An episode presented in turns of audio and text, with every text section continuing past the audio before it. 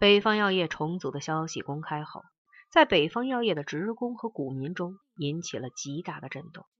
眼瞅着北方药业的股票价格一路飘红，不到两个礼拜，就由每股十元二角迅速飙升到了二十元四角。接着虽有所回跌，却突然又回头攀升到二十三元左右。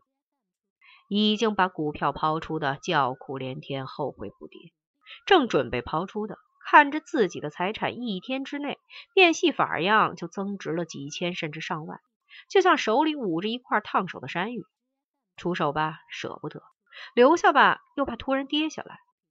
胆儿大的跟着大股吃进，一有小涨就抛，风险小了，赚的自然也有限。职工们一方面看着厂子被兼并。为有了新的发展希望而高兴，另一方面又为自己沉不住气、过早把手上的内部职工股抛出而痛心疾首。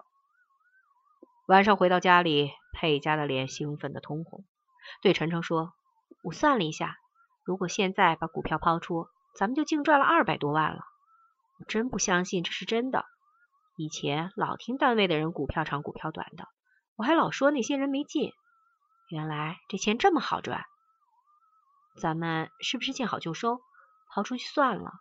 握在手里上蹿下跳的，怪吓人的。好赚不好赚，得看有没有条件赚。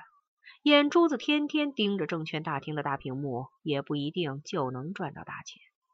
陈诚心想着就说：“再等等吧。”北方药业连涨了两个礼拜，停住了。开发区的第一笔六千万资金注入后，股价更是蹿升到了创纪录的二十九元五角。何佩佳再没听陈诚的劝阻，把手上的股票全抛出去了。事后，佩佳告诉陈诚，几个月的一进一出就到手了四百多万。后来看见美股又升到了三十二元多，何佩佳还连连后悔抛早了。陈诚说。人心不足蛇吞象，你知足常乐吧。心里却想，要是告诉他刘长青赚的数不会少于千万，说不定他会更后悔呢。礼拜一去市委办公厅上班，陈诚在厕所里碰见朱秘书长。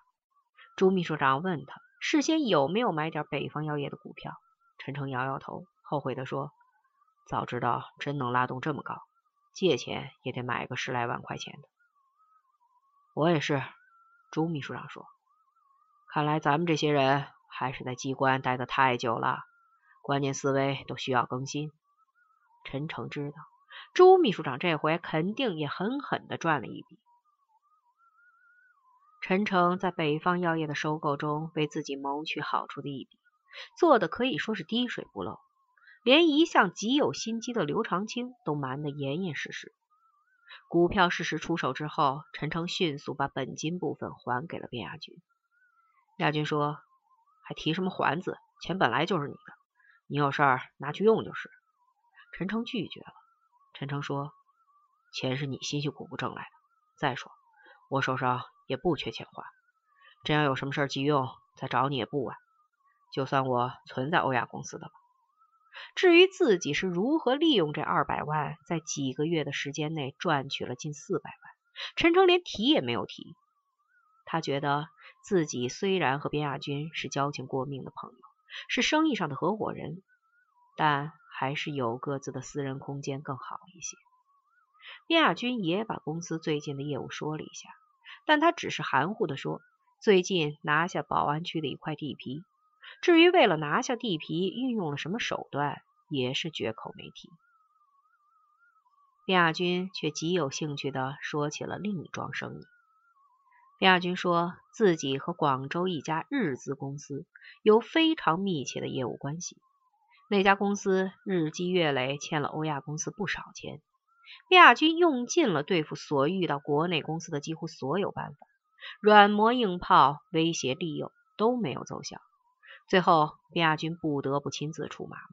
你猜怎么着？边亚军问陈诚。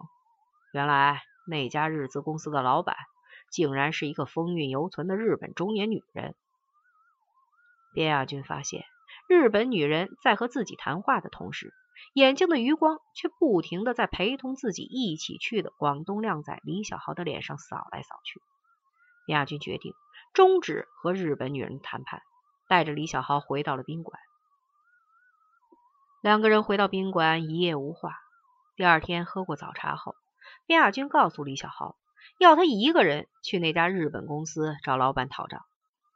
李小豪眼睛瞪得老大，半信半疑的望着边亚军。有些怀疑是不是自己听错了，边总，你不是开玩笑吧？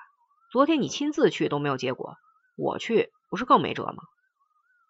不，我是我，你是你，我办不成的事情，怎么就肯定你办不成呢？你只要记住我一句话，十有八九就能成功。什么话？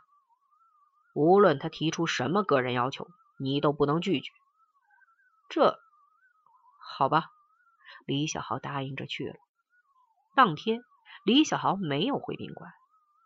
第二天，李小豪也没有回宾馆。一直到第三天下午，李小豪才神情疲惫的回来了。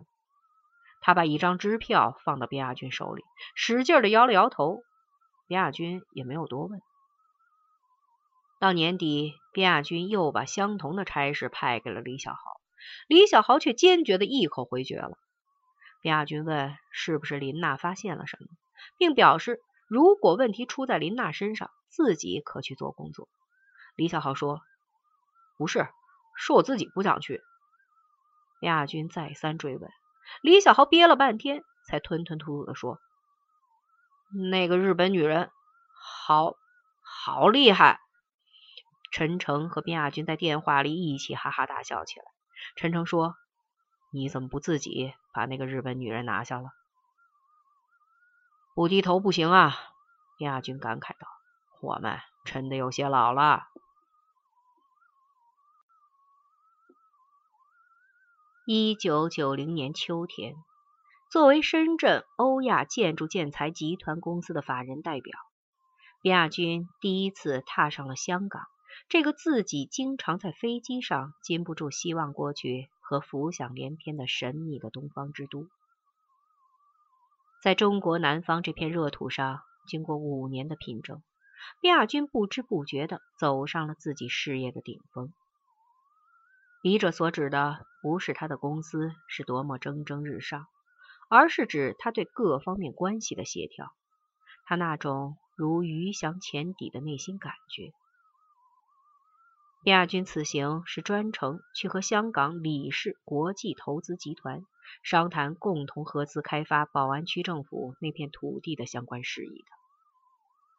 会谈进行的非常艰难，边亚军最后甚至把另一家正在与自己接洽的投资公司的名字和投资条件都说了出来，这可是生意场上的忌讳。边亚军没有想到这一招。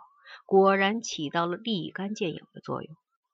原来那家公司在探港地区的许多投资项目都和李氏集团有尖锐的冲突。双方重新又回到了谈判桌前。最后，李氏国际投资集团同意出资四千万元人民币。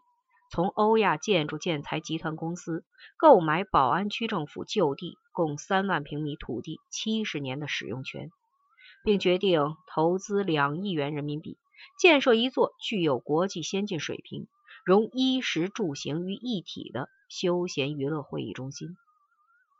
李氏集团接受了原本双方争执不下的未来的公司是一家以港资为主体的合资公司，欧亚集团。将拥有未来公司百分之十的股份的苛刻条件。这一切虽然都写进了正式的合同文本，但作为商业机密，有一部分没有对外公布。谈判结束后，李氏国际投资集团总裁李云峰先生亲自在香港美丽华大酒店举行盛大晚宴，宴请了边亚军等欧亚公司方面的谈判代表。包括香港著名企业家霍英东先生在内的香港商界的许多有头脸的人物都出席了。就在这次晚宴上，边亚军竟然邂逅了自己失散多年的朋友，也是初恋情人傅芳女士。李云峰先生逐位向边亚军介绍晚宴的来宾。当介绍完在场的一位年轻商人，又把他夫人介绍给边亚军的时候，亚军一下子呆在了那里，而且口中清晰的喊了一声：“复方。”那位年轻商人的脸色立刻暗了下来。那位夫人说：“边先生认错了，我娘家姓梅，梅新平。”女人白净、高贵、典雅，不卑不亢，落落大方而又举止得体。她的脸上始终带着春风般的微笑。边亚军感觉到了自己的失态，只说了一声：“对不起，我认错人了。”就转向了下一位客人。晚上回到宾馆，边亚军辗转反侧，那位夫人的形象始终在他脑海里跳跃着，无法驱逐出去。边亚军一点也不怀疑自己的判断，她就是傅芳，就是当年那个曾让自己付出了生命中的全部热情的傅芳，就是那个拿了本来应该属于自己的那张火车票，只身去了香港的傅芳，就是那个至今还叫自己魂牵梦萦的永远十八岁的傅芳。他为什么拒绝和自己相认？边亚军想着。迷迷糊糊就睡着了。床头的电话突然响了起来，而且似乎一声比一声急促。边亚军拿起电话，还没有来得及说话，就传来了对方急切的声音：“亚军，我是复方。”接着就是长时间的令人窒息的低声哭泣。